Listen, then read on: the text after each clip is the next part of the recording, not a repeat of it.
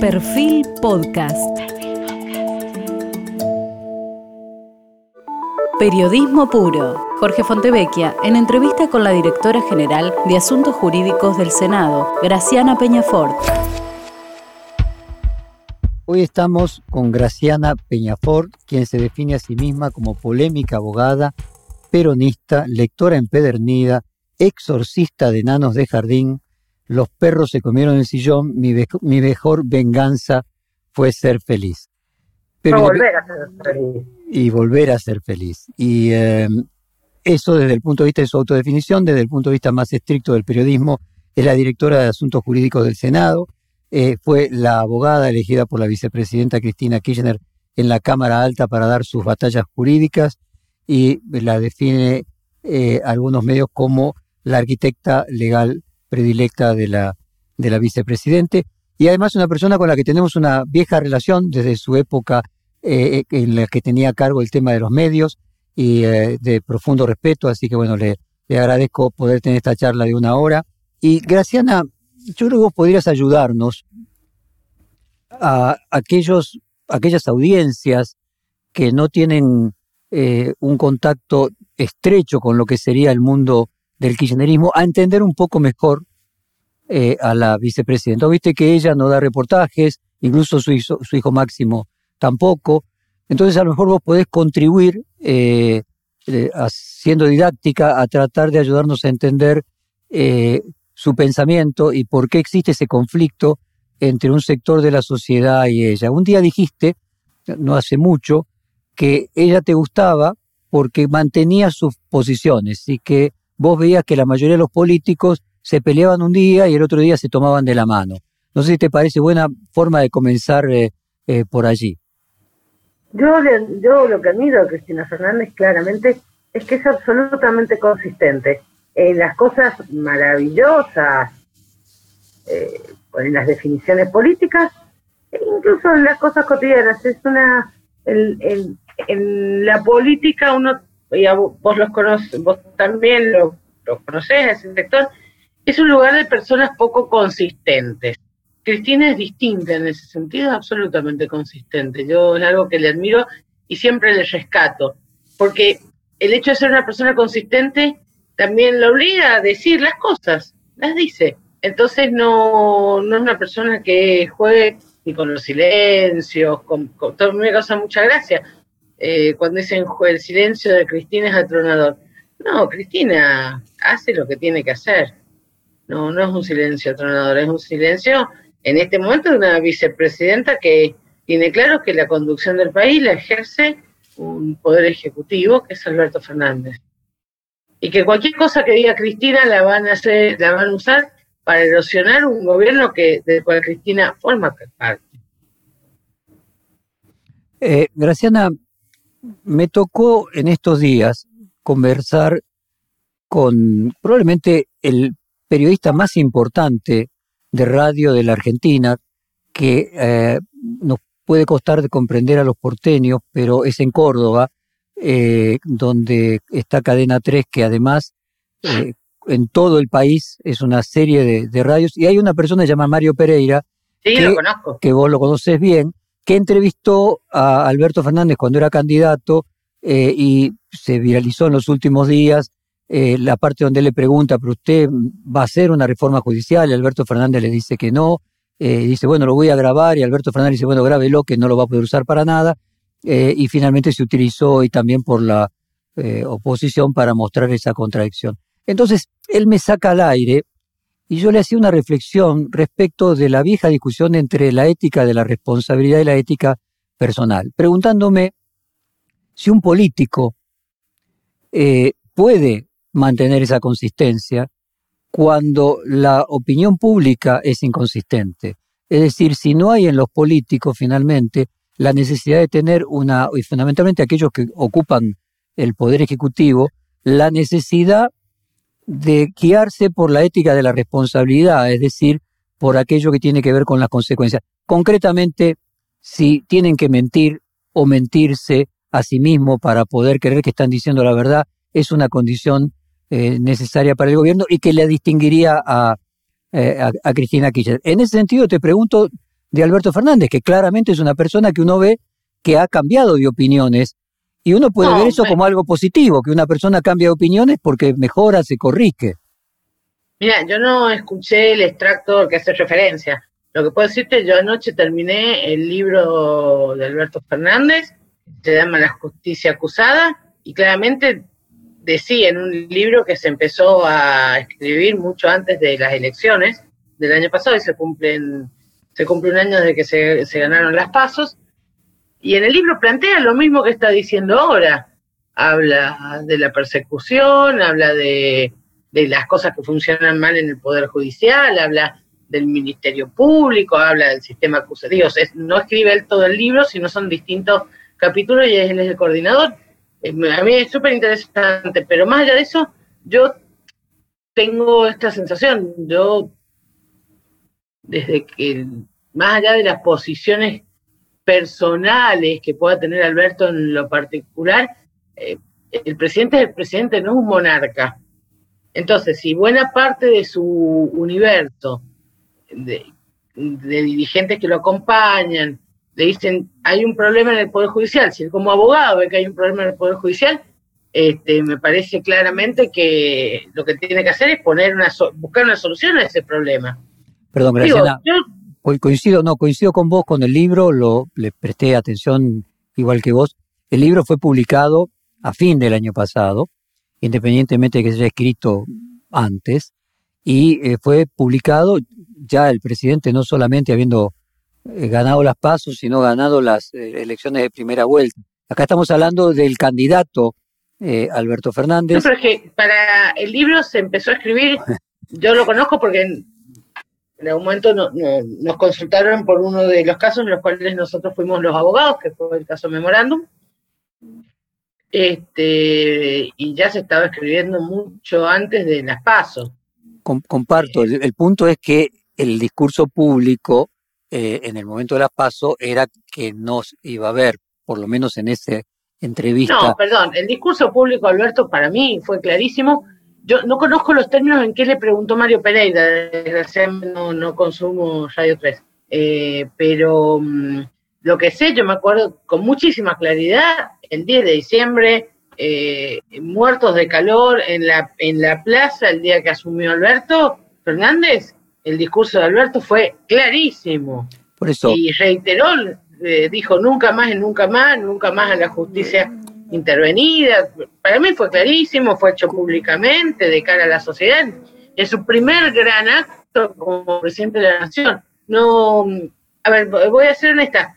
Yo los temas de Poder Judicial hace mucho que los hablo con Alberto Fernández, eh, a quien conozco hace muchos años además, este, y fue un tema que siempre estuvo presente. No quiero, como no vi lo que le preguntó Mario Pereira, pero, entiendo, quiero opinar. Lo que te quiero decir es, el tema de la reforma judicial, de, la de lo necesario que es una reforma judicial en la Argentina, es un tema que Alberto Fernández siempre, por lo menos, siempre lo ha tenido presente, entre otras cosas porque no solo es abogado, como lo han sido muchos presidentes de la Argentina, sino que es un abogado que ejerce el, Graciana, lo entiendo, no solamente eso, sino además es profesor de, de Derecho de la Facultad de Buenos Aires. Pero mi, planteo era un poco más amplio, no quedarse, porque uno puede tener una mala mañana en un programa de, radio. Yo me estaba refiriendo a una línea de conducta en el cual las personas van cambiando de opinión. Si a vos te parece que cambiar de opinión es un sesgo de crecimiento y de eh, apertura mental, o no, digo, claramente en un tema que a vos te toca, que es la causa de Irán, Alberto Fernández tiene una opinión muy contraria a la que Totalmente, y yo he discutido públicamente, Digo, yo, yo al presidente lo conozco hace mucho tiempo y he discutido tanto en público como en privado eh, la causa memorándum. Y siempre él ha sido muy riguroso respecto a la cuestión probatoria y a medida que yo en lo personal he ido acercando aspectos de la causa, que por supuesto no son los que salen publicados en los medios de comunicación. Este, no, no me parece una, una locura un cambio informado de opinión. Digo, una cosa, me los otros días pasó algo, no me acuerdo, creo que en América. Estaban entrevistando a Vilma Ibarra, no Varecio, y, y le pide que opine sobre las causas de Cristina. Y, y dice, pero ¿cómo me opinás si yo no las leí? Este, y yo me acuerdo con toda claridad en el mismo canal, hace un par de meses, cuando lo entrevistó Majul, Alberto Fernández, y Alberto Fernández le decía, bueno, pero mira, el expediente está, digo, había una, una lectura reflexiva de, lo que estaba opinando. Yo creo que la, la opinión, cuando se basa en una reflexión previa, puede modificarse porque si no uno sería la misma persona que siempre. Coincido. Yo bueno, déjame entrar en otro tema. Mencionaste la palabra monarca, dijiste el, el, presidente no es un monarca, y, eh, y, quiero llevarte por una columna que escribió eh, Gustavo González este domingo en Perfil que generó algunos eh, con, contrapuntos, podríamos decir, que se titulaba Alberto, el arte de gobernar como una reina. Y me gustaría leerte primero un párrafo para tratar de seguirla con vos.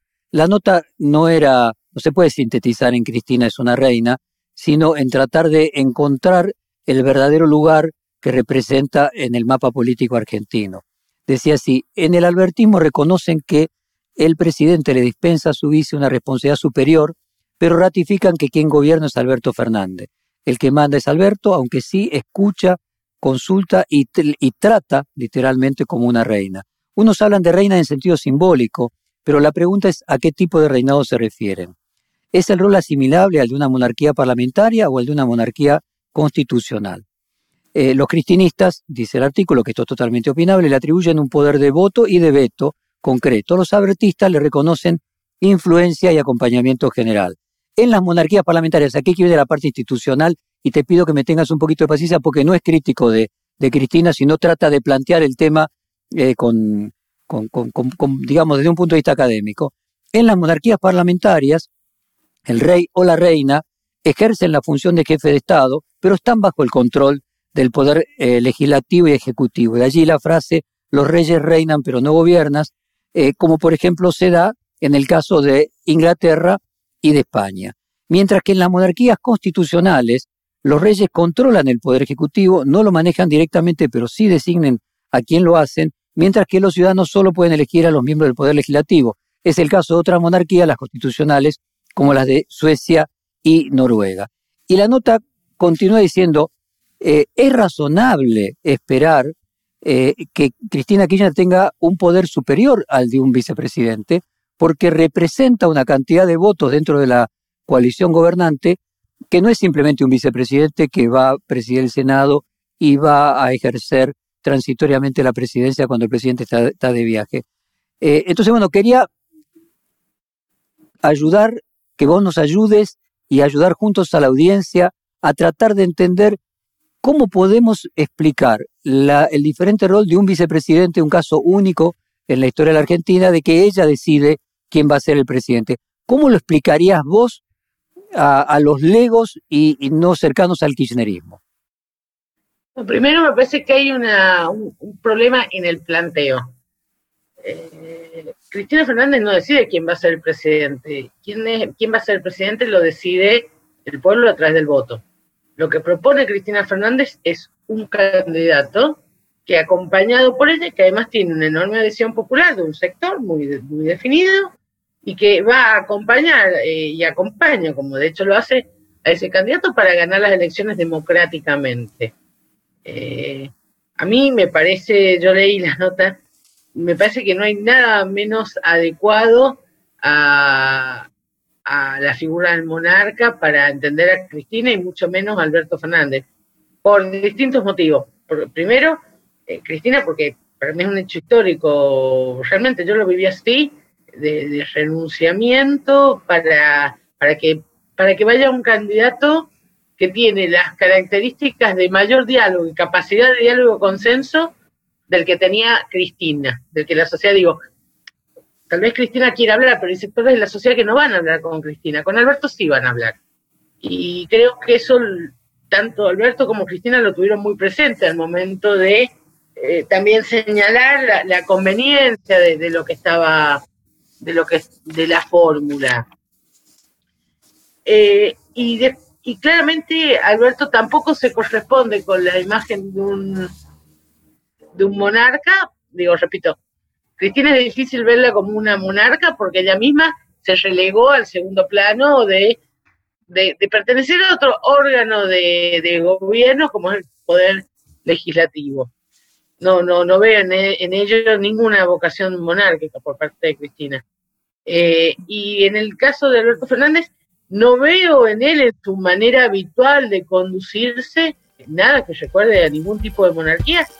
Está claro que los otros vicepresidentes de la historia de la Argentina, eh, que cumplieron el papel de legislativo, como vos decís, en el Senado, no tenían el eh, poder de incidencia y la percepción de poder en la sociedad que tiene Cristina Kirchner. Digo, eso es un hecho objetivo y me parece que no tiene mucho sentido discutir, porque ella eligió a quien iba a ser el candidato que podía ser presidente y eso normalmente no se da que el vicepresidente elige al candidato a presidente. Digo, es un hecho objetivo y me parece interesante poder tratar de entender cuál va a ser el espacio de la vicepresidente, si vos querés el espacio simbólico, es evidente. Pero es que hay algo, Jorge, que yo, déjame te diga esto, yo desde que vengo escuchando esto desde donde, digo, eh, le están buscando un espacio simbólico a una persona que ya ocupa un espacio, lo ejerce, hola. Sí, te escucho perfectamente. ¿eh? Eh, lo ejerce con, bien, mejor, peor.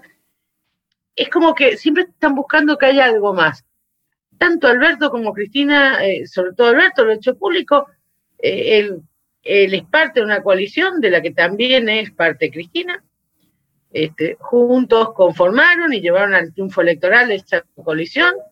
Cada uno se, se, inmiscuye específicamente en sus específicos roles institucionales y también lo ha dicho Alberto, hay muchos temas en los cuales consulta a Cristina, sobre todo por su experiencia, una persona que ha sido dos veces presidenta de la nación. No, no, a ver. Yo, yo puedo entender, te digo, Graciana, puedo entender que se pueda percibir que cierto periodismo eh, necesita o, disfruta de construir una idea de gobierno bifronte y, puedo comprender que pueda exagerar eh, incluso hasta las tensiones, pero estoy tratando de entender un mapa político que evidentemente es novedoso, donde tener un vicepresidente con el poder que tiene la actual vicepresidenta. Entonces me parecía que esta comparación entre donde el monarca, que obviamente no se trata de Alberto Fernández, Alberto Fernández en cualquiera de los casos sería el jefe del Estado, un jefe del Estado delegado eh, de quien tiene una autoridad permanente o un jefe de Estado elegido directamente eh, independientemente de esa autoridad. Pero bueno, es una metáfora, como todas las metáforas que ayudan a pensar. Lo que pasa es que la metáfora, eh, Jorge, ahí en la metáfora estás partiendo, yo entiendo perfectamente que es una metáfora, pero estás partiendo de un prejuicio que te hace tal como válida la metáfora no siéndolo. Y el prejuicio es que en cualquier caso estamos frente a una monarquía. Cristina no es una monarca, no lo es. Es, una, es un, miembro de la política argentina con una enorme representación en un caudal determinado de votos que formó una coalición que, que junto con los demás miembros de esa coalición llevaron al triunfo electoral. Pero asimilarla a la monarquía es poner una naturaleza que la situación no tiene. Voy a darte un ejemplo eh, absurdo, pero no es absurdo, lo voy a explicar. Claro está que yo no, nunca me gustaron las políticas de Cambiemos, pero claro está que en algún momento eh, eh, Mauricio Macri actuó a veces como un monarca. Yo hoy, mira, hoy se cumple un año de cuando se enojó porque había perdido las pasos, devaluó, se fue la economía del car Digo, eh, y hoy lo ves, y esa conducta tuvo sus consecuencias sobre, sobre Mauricio Macri, que hoy, en medio de una situación caótica, prefiere estar fuera del país, está tremendamente cuestionado, incluso por su propio espacio político, lo cual demuestra que no importa la vocación monárquica que puedan tener, eh, esa vocación fracasa cuando eh, la persona deja siquiera de representar. Cristina no tiene vocación monárquica. Quizás, Graciana, hay un punto que me parece, primero no se planteó en el artículo de González que fuera una monarquía, se planteó el papel de reina simbólica, que me parece que es bastante diferente. Y creo que lo que vos estás contando, y yo comparto de Mauricio Macri, es que él se comportaba como un monarca no constitucional, se comportaba como un monarca absoluto del siglo XIV.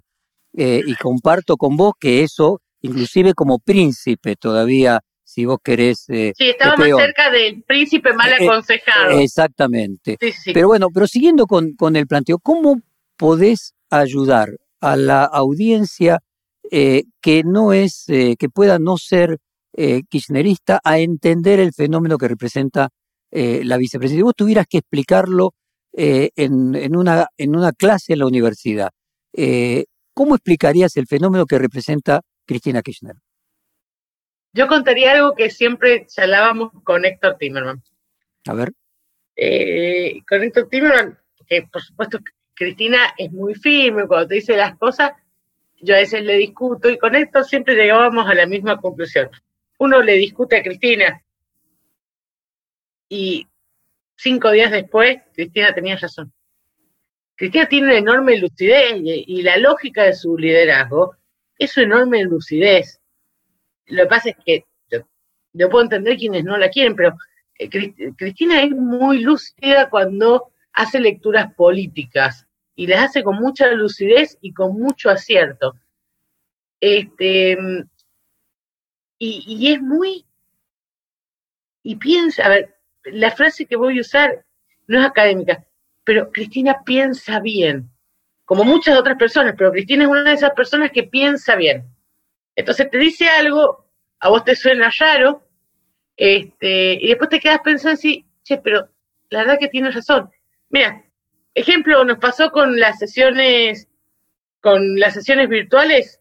Sí. Cuando Cristiano dice, Graciana, no podemos sesionar porque no, nos vamos a enfermar, tenemos muchos senadores, población de riesgo. Y yo por dentro decía, la lógica, yo soy más, más ortodoxa, o más, digo, bueno, decían, Dice, ¿qué podemos hacer? Y nos pusimos a pensar y así, y así salió, digo, Doc, y si presentamos para que, porque el era que teníamos preocupación porque eh, hacíamos las sesiones virtuales, después nos decían que era inconstitucional el proceso y, y, todo el trabajo parlamentario se venía, se caía. Y, y la verdad es que fue la, a ver, una, yo imagino, alguien más estructurado, hubiese dicho, bueno, no se quieren juntar, que no se junten, que no se... Bueno, lo que está pasando en diputados, que no quieren discutir virtualmente. Eh, Cristina planteó el problema y, escuchó las, eh, las, distintas versiones y, finalmente resolvimos algo que solucionó de manera creativa un problema que tenía el Estado argentino en una pandemia con el, con el Congreso sin funcionar. Ahora, esa es creativa, piensa bien.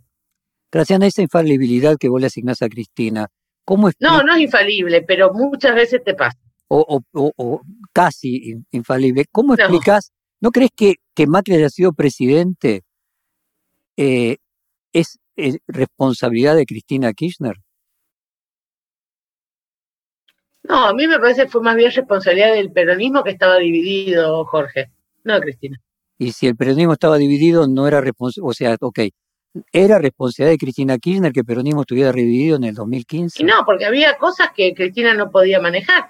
No podía manejar la aspiración presidencial de Sergio Massa, este, no podía manejar, por ejemplo, la vocación de poder de sectores como Pichetto, que, que, han sido sistemáticamente oficialistas. Eh, ellos no tienen la culpa que cambien los oficialismos. Este, con lo cual, esas cosas no las pueden manejar Cristina, no las pueden manejar Cristina. Pero cada uno de esos factores, los estoy reduciendo, supongo que son muchos más, tuvieron un impacto claramente en la candidatura, en, en, en, la candidatura de Daniel Scioli. De hecho, mira, yo me acuerdo con mucha claridad el, el día de la elección, eh, cuando a Scioli lo llamaron y lo aconsejaron antes de tiempo que reconociera la derrota. Yo me acuerdo que yo opinaba, en ese momento no era apoderada, entonces no tenía voz, digo, ahora yo puedo opinar como apoderada, pero en ese momento no era, y yo recuerdo haber visto con mucha claridad, eh, Jorge, decir, pero ¿por qué? A ver, eh, estaban escrutados, supongamos, el 40% de, de, de las mesas, ¿por qué va a reconocer una derrota abismal, no terminó siendo una derrota tan, tan, tan abismal. Mal momento, digo. Y también en esto voy a ser esto, también había un contexto internacional respecto a la Argentina, en la cual había un interés de muchos sectores que ganara Mauricio Macri, que iban desde los fondos buitres, después nos enteramos que cómo no iban a tener interés los fondos buitres en que ganara Cristina, si ya, en que ganara Macri, si ya habían acordado el, ruinoso pago que iban a hacer un poquito después, eh, digo, había muchos sectores. pero no tendrían hoy interés también en que ganaran los bonistas que ganara Macri para cobrar más. Claro, había interés en eso. No, y digo, no lo tendrían hoy, no lo habrían tenido en 2019 para que no se le produjera la quita que le produjo Guzmán y, y Alberto. Sí, pero hay una diferencia. Eh, los factores de poder pueden influir en la vida de las personas mientras existe algún nivel de ficción eh, que hace sostenible esa vida. Mauricio Macri va en, provincia de Buenos Aires, en las elecciones de 2017, aunque fuera por una, una pequeña diferencia, ganó Bullrich, Esteban Bullrich. Ahora, no, no pasó lo mismo con el presidente en el 2019. Porque, ¿qué pasó? En el 2017 la gente todavía tenía un, backup que le permitía, digo, a, enormes sectores sentir que era una crisis que podía pasar, que, digo, la famosa luz al final del túnel. Ahora, la, la política tiene un límite concreto, que es la realidad. Y no voy a decir la típica frase peronista, pero... Y el límite concreto de la realidad en la Argentina eh, se escribe con mucha tragedia. Digo, el límite concreto de la realidad es que después de, la aventura de Malvinas, la gente se cansó de la dictadura militar y ya no hubo relato posible que sostuviera un gobierno por fuera del derecho eh, constitucional. Y lo mismo, salvando las distancias, no quiero decir que sea lo mismo, y lo mismo pasó con los distintos gobiernos. La política tiene un límite, es la realidad cotidiana de las personas. Se encuentran con ese límite. Lógico. Y, y eso le pasó a Mauricio Macri, y tal vez, yo pienso, tal vez eso en su momento le pasó a, mm, al propio kirchnerismo, que después de tres periodos se encontró con que había cuestiones específicas que generaban rechazo en la sociedad pero atribuir la derrota de Scioli a, la acción de Cristina me parece que es desconocer la, cantidad de elementos que jugaron en una elección tan importante en un contexto regional, además, que no era cualquier contexto. Graciana, eh, mencionaste eh, en, su momento, eh, en otras entrevistas, el tema de la demanda que está haciendo Cristina a Google. Contanos un poco tú, con además la experiencia que vos tenés eh, asesorando en el área de, medios, eh, tu visión de lo que sucedió con, Cristina, Wikipedia y Google. Mira, para mí sucedieron varias cosas eh, en forma, a ver, simultánea, no lo sé. Voy a empezar por los hechos. ¿Cómo nos enteramos de esto? Era un domingo, dos de la mañana, yo, yo si no me equivoco, era de sábado a domingo, o un feriado, no, yo me acuerdo que era tarde y apareció la nota en Clarín. Como, y digo, vos, no te tengo que explicar a vos, Jorge, cuáles son las posibilidades específicas que un sábado a las 2 de la mañana hay un periodista en la, en la, en, la redacción de un diario para publicar una nota. O sea, es muy inverosímil, salvo que estemos en una situación atipiquísima. No sé, no hay, no hay periodistas en las redacciones. Eh, a esa hora. No la hay. Entonces, yo tengo la sensación que el periodista que publicó la nota sabía que iba a suceder lo que sucedió y estuvo atento para publicarlo, no inventándolo, sino pudiendo mostrar. Eso, por un lado, tiene que ver con, un armado que tiene claramente la, intención de demonizar, hostigar a Cristina Fernández de Kirchner. Bueno. ¿Cuánto tiempo estuvo eso eh, online. Y si no me equivoco, la nota era de la, la, la una veintitanto de la mañana. No, ¿Y, y cuándo lo corrigió eh, Google? Google lo corrigió a la, creo que al mediodía del domingo. O sea, estuvo aproximadamente 12 horas. 12 horas, 12, 14 horas. Sin perjuicio de lo cual la corrección no, a ver, no se vuelve operativa inmediato. Lo que quiero decir es, lo se soluciona, pero puede haber durante un tiempo eh, algo como un efecto rebote. La noticia vieja este, sigue apareciendo. Eso por un lado, que eso tuvo que ver con una, clara decisión de alguien, yo no sé quién, de hostigar a Cristina. Después está el factor de la responsabilidad de Google. Yo en esto voy a ser muy clara, yo soy una ferviente defensora que em, a mí no me, no me gustan en general las responsabilidades de los servidores porque creo que detrás de la responsabilidad siempre existe la posibilidad de censura. ¿Sí? Entonces, ahora bien, esto tiene, como lo tuvo en otros casos que, han sucedido, un límite, que es la responsabilidad editorial. Digo, si yo, si yo busco Jorge Fontevecchia y Google me manda un montón de entradas de tu, con tu nombre, Google no es responsable por lo que dice cada una de esas entradas. Ahora, si, como esto es un caso, vos le pagás a Google para que una nota que a vos te gusta mucho salga primero, entonces ya es responsable porque está priorizando un contenido, jerarquizando. De la misma manera, eh, jerarquiza un contenido cuando decide que el panel de conocimiento que aparece invariablemente, eh, la fuente sea una fuente como Wikipedia, donde nadie es responsable, pero quien decide jerarquizar en el panel de conocimiento una fuente en la que nadie es responsable, es responsable por lo que dice esa fuente. Y eso es el kit de la cuestión.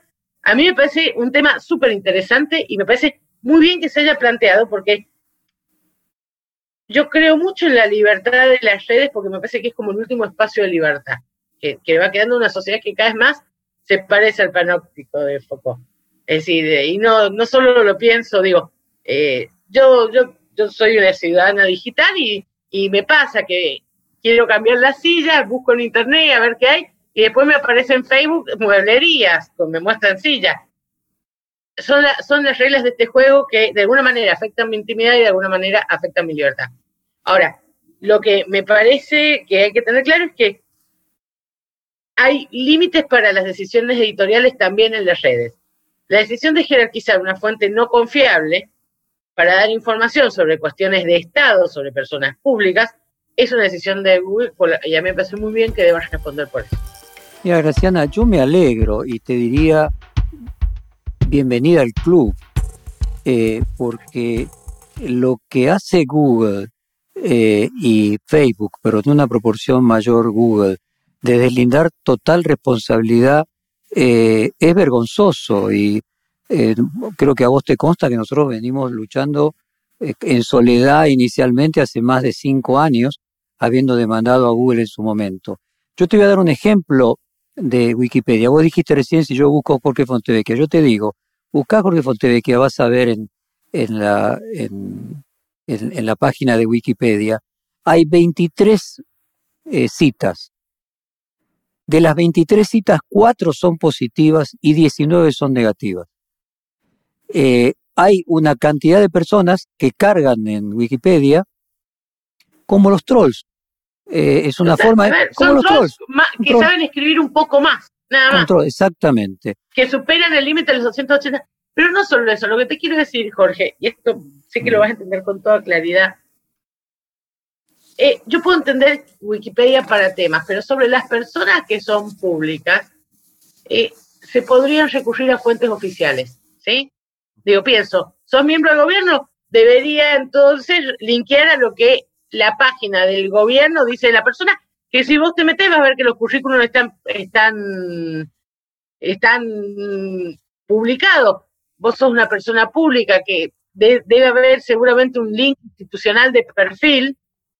Es decir, hay fuentes oficiales que permitirían que la información jerarquizada, no digo toda la información, pero la información que va a jerarquizar los primeros datos correspondan a fuentes oficiales, por de las cuales alguien es responsable de su publicación. O, por lo menos que es el, editor sea responsable de las mentiras que se publican, porque todos los links, la mitad de esos links, vas al link y no existe y son fuente para construir la información. Exactamente. Eh, yo no estoy planteando de que haya una información oficial, por el contrario, que haya crítica, que haya, que haya diversidad y no que haya un sesgo de fake news, porque vas detrás y esa información es solo un título de un link que no se corrobora luego con, con los hechos. Así que me, pone muy contento que le haya pasado a alguien de la importancia de Cristina Kirchner para que se, se haga visible eh, los problemas que existen con, con Google en Argentina. Es que es muy injusto, porque sabes que finalmente eso termina condicionando, porque esto es un problema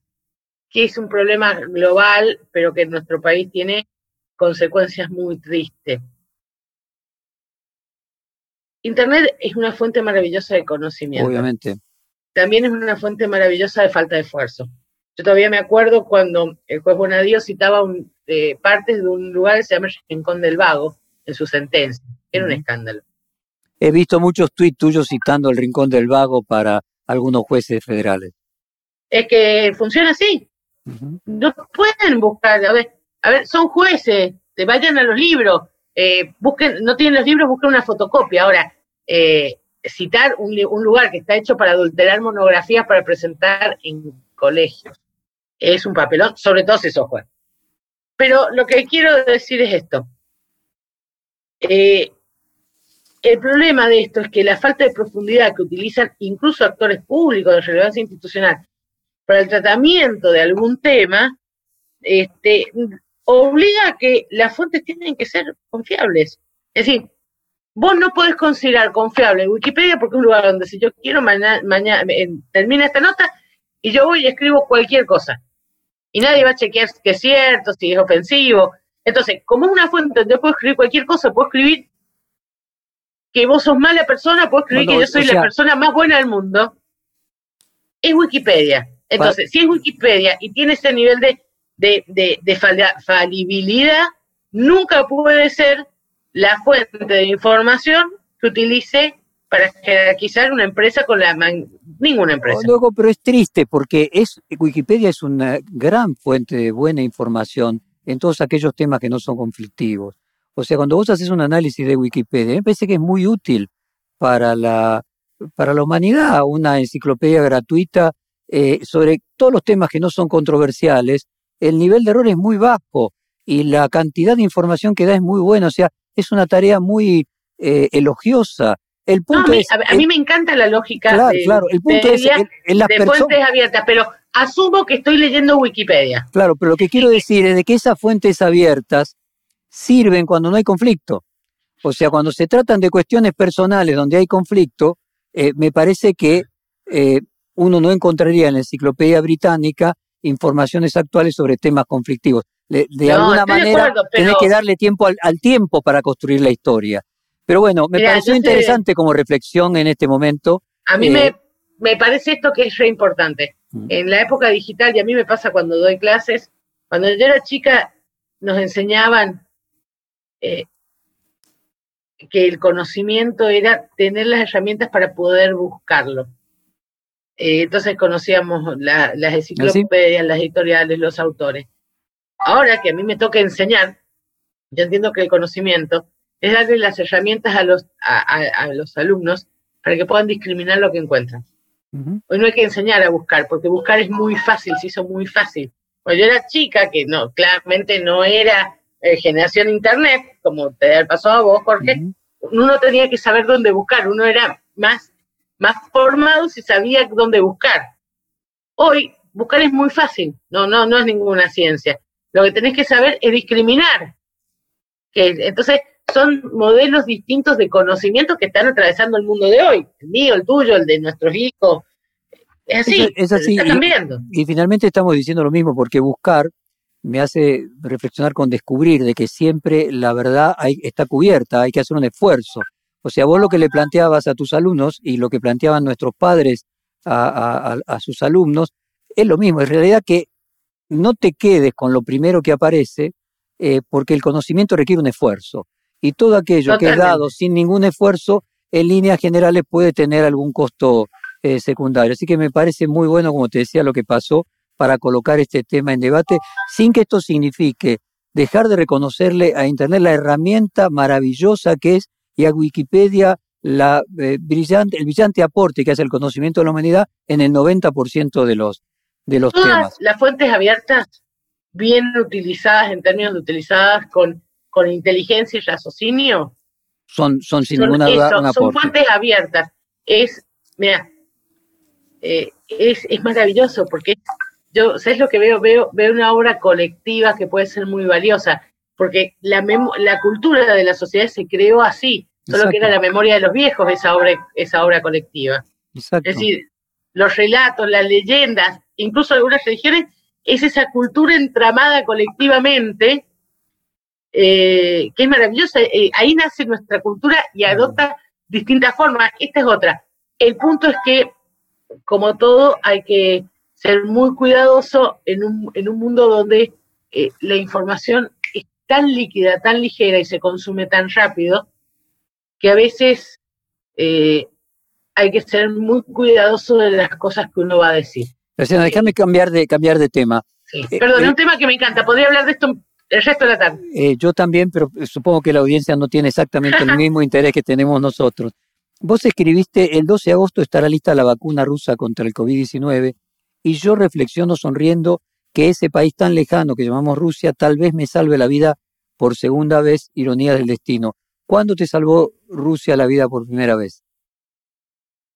Ya hace un par de años estaba muy enamorada y en pareja con alguien que se fue a vivir a Rusia para estudiar, que me, me pidió que lo acompañara y yo no podía irme a la Argentina, yo tengo mi familia acá.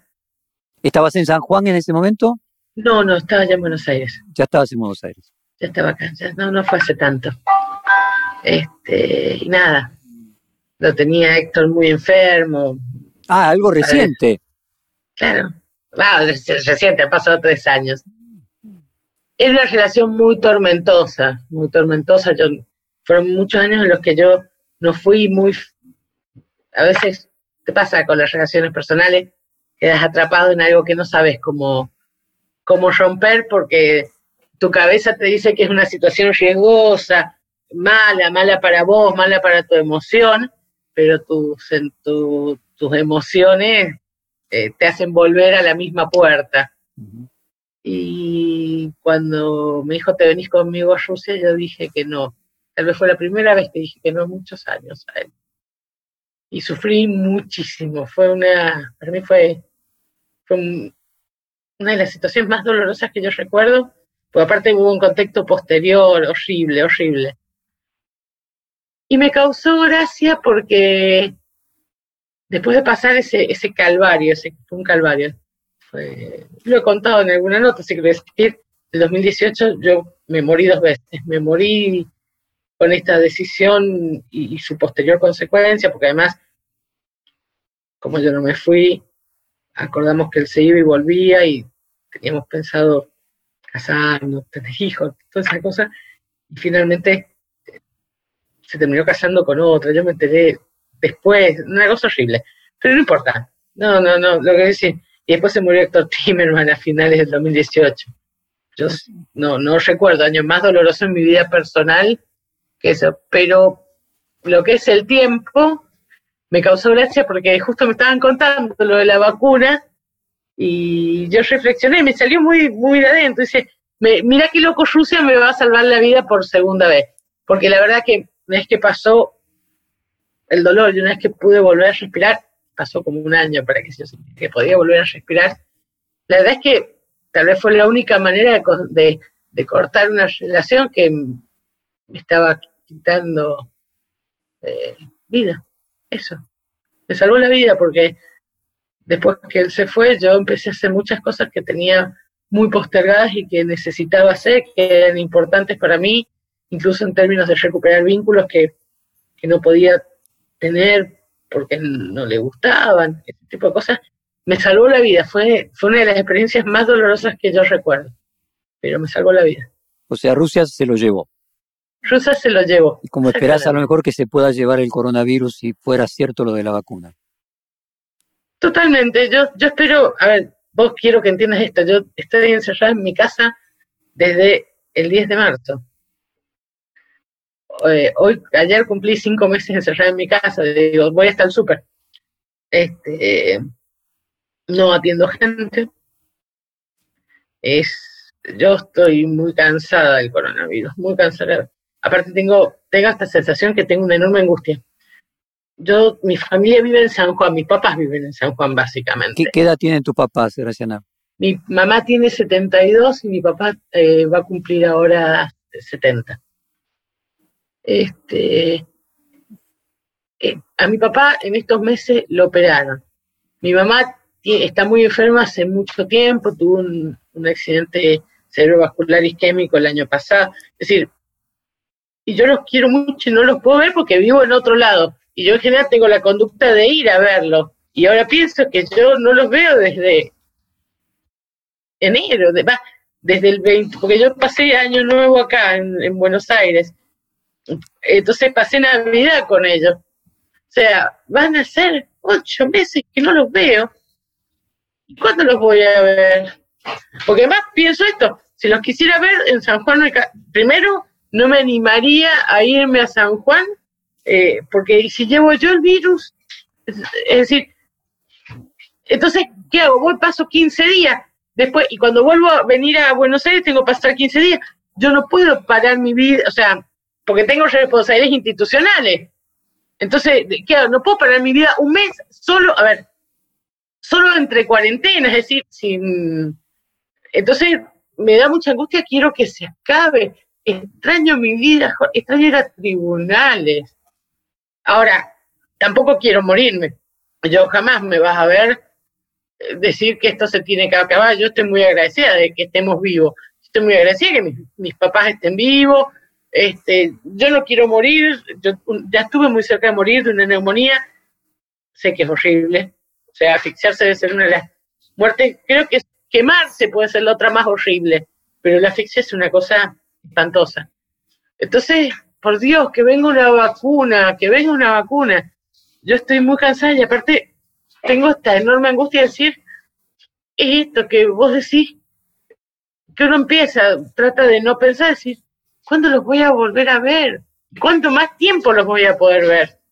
Entonces, es más, voy a decir, los otros días lo hablaba en terapia esto, y decía esto, si yo hubiese sabido que la cuarentena iba a durar tanto, tal vez me hubiese ido a, a pasarle en San Juan. En su momento no me fui, porque el médico me llamó, me dijo, sos grupo de riesgo, te quedas dentro de tu casa, te vacunas y te quedas dentro de tu casa. Y no me fui porque me dio mucho miedo llevar el virus yo. Es decir, y, y, que se enfermaran en San Juan por mi culpa. Este, mm, no, y, y, te diría para como consuelo que tendrías que ver la parte positiva, San Juan es uno de los lugares con menos eh, con menos circulación del virus. De hecho, fue en la Empezaron las clases. Exactamente, donde empezaron las clases. mi única sobrina vive ahí. No, quiero decir que tenés que consolarte y sentirte feliz que tus padres están en el mejor lugar. A ver, yo estoy muy, a ver, yo eso lo entiendo, pero también tengo, uno también tiene sus egoísmos emocionales, es decir, me alegro que estén bien, ahora yo quiero estar bien con ellos también. ¿Cómo imaginas que va a afectar la subjetividad eh, estos cinco meses de, encierro? ¿Qué, cómo crees que va a ser el mundo post-coronavirus? ¿Si crees que va a dejar algo para mejor de aprendizaje en este periodo de introspección que mucha gente tuvo que pasar?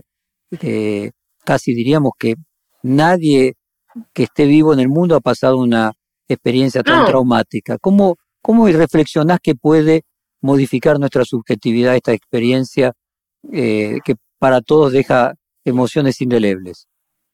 Y también tiene que ver con el impacto real que, tenga la experiencia en la vida de cada uno y en la construcción que haga la sociedad de esto.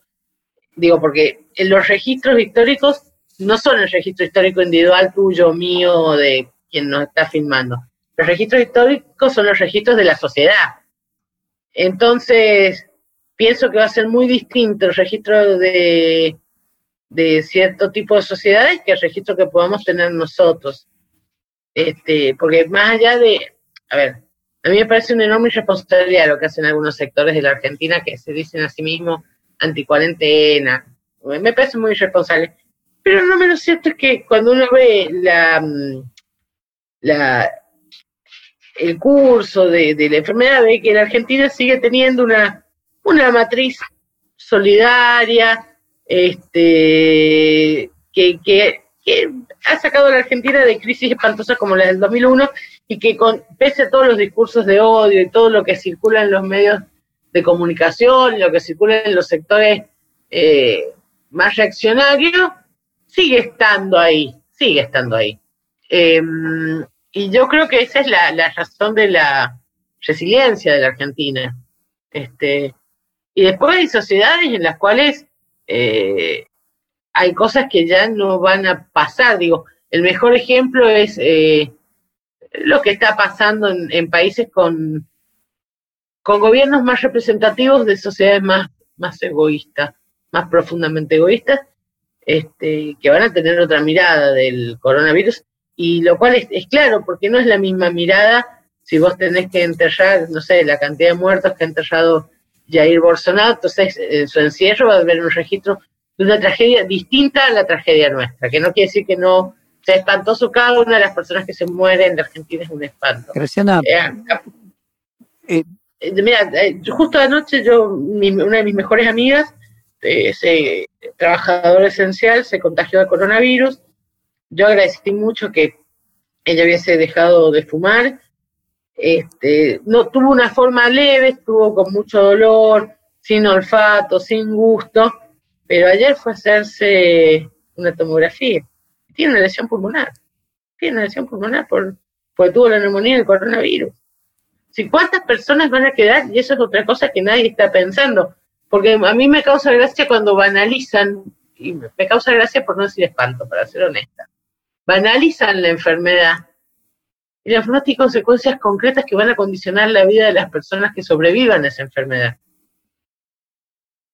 Graciana, mencionaste Bolsonaro y eh, en uno de tus, de muchos tweets, eh, vos continuamente eh, te pone contento y mencionas tu apoyo a cualquier noticia positiva de Lula. la última de que podría llegar a recuperar los derechos políticos para poder volver a ser candidato y reflexionaba eh, eh, sobre tu emocionalidad, ¿no? Te, diría que por momentos cierta posición melancólica.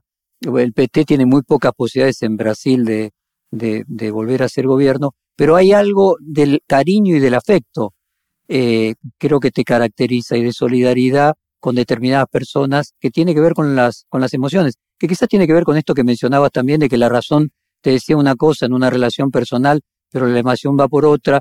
¿Cómo te emocionaste a hablar de, que no ves a tus padres desde antes de la Navidad? Y poder decir, ¿es el peronismo una fuerza emocional?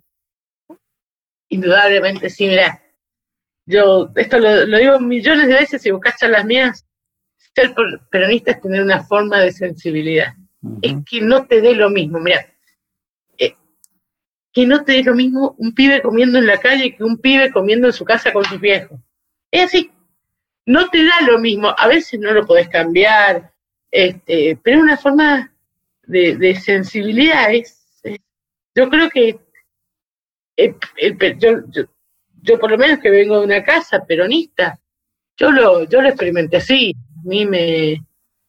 Hay cosas que no me resultan indiferentes, aunque no me afecten, no, o sea, no me resulta indiferente, aunque yo no vaya a ser víctima ni vaya a tener esas consecuencias, no me resulta, digo, no, no me resulta indiferente, no, no, no me pasa eso. Que, yo creo que es una forma de sensibilidad, no mía, es de un sector de la sociedad, yo soy uno más de ese sector, me interpela y este, pero sí, y sí, sin duda hay una, hay una emocionalidad en porque aparte el peronismo es, es, festivo en los momentos de alegría, vos ves los festejos, digo, yo pienso, mirá las imágenes de lo que era el, el 11 de agosto del año pasado. Festejábamos, llorábamos, bailábamos, era una, era cosa, no había un formato, no había una escenografía. perdóname, Graciano, perdóname te interrumpa, pero parece que en el triunfo en general todos lo manifiestan con cierto grado de algarabía. Me parece que lo que vos estás diciendo es que tu manera de entender el peronismo eh, no es ideológica, sino es una forma de sensibilidad, y que muchas veces quienes no entienden eh, al peronismo, que no, no, pudieron desarrollar esa sensibilidad, no alcanzan a comprender entre si son de derecha o de izquierda, estatistas o liberales, o que viene un gobierno como el de Menem y uno como el de Kirchner. Vos lo estás definiendo desde otra perspectiva que no hay que mirar izquierda, derecha, estatismo, liberalismo, sino lo que hay que mirar es un grado de sensibilidad especial. Mira, también no me cabe duda que hay argumentos racionales por los cuales yo, por los cuales yo me siento peronista. Pero básicamente yo podría tener esos argumentos, pero no podría no podrías llamarme y sentirme peronista si no tuviera además la emoción. Este, no es que el peronismo carezca de argumentos que los tiene, los tiene ideológicamente y podemos discutirlo largo y tendido. Pero sin duda el interés por discutir esto siempre es una emoción. Sea que esa emoción te interpele desde el amor, como me pasa a mí, sea que esa emoción te interpele desde el odio, como le pasa a los profundamente antiperonistas. Yo como yo soy muy peronista, muy emocional, puedo entender y a los que irracionalmente son antiperonistas. Pero puedo entenderlo de una diferencia de sensibilidad absoluta. Es decir, es como a la, gente que ama la pasta frola de membrillo. A mí me gusta de batata. Puedo entender el amor por la pasta frola, no me gusta la de membrillo, es lo mismo. Hay cuestiones que son... Emocionales. ¿Qué? Emocionales emocionales, que no quiere decir que no tengan argumentos racionales, porque cuando vos, a mí me gusta mucho, tengo un grupo muy grande de amigos muy gorilas, vos pensáis que yo estoy en Córdoba además. Este, entonces tengo amigos muy gorilas, muy antiperonistas, y a mí me encanta, en el ejercicio que he hecho toda mi vida, tratar de entender en qué momento. Entonces, vos descubrís el abuelo que les que le pasó tal cosa, y eso generó una, historia familiar en la cual el, el, el, vástago, el nieto de ese señor, repite una historia de algo que pasó. Eso, porque las biografías también son sociales, no solo son individuales. Por eso hay una historia biográfica de, la, de las personas. No solo desde que uno nace, sino que empieza mucho antes de que uno nace y tal vez termine mucho después que uno ya no está acá. Graciana, eh, hermosa definición. Eh, Creo que quedó claro la esencia emocional como uno de los rasgos del peronismo, incluso podríamos decir también del kirchnerismo. Y como se nos acabó la, la hora del programa, lo que te propongo es otra vez hacemos el racional. Pero con mucho gusto. Como siempre fue un gran placer conversar con vos y muy enriquecedor. Muchísimas gracias. Cuídate. Cuídate vos también. Perfil Podcast.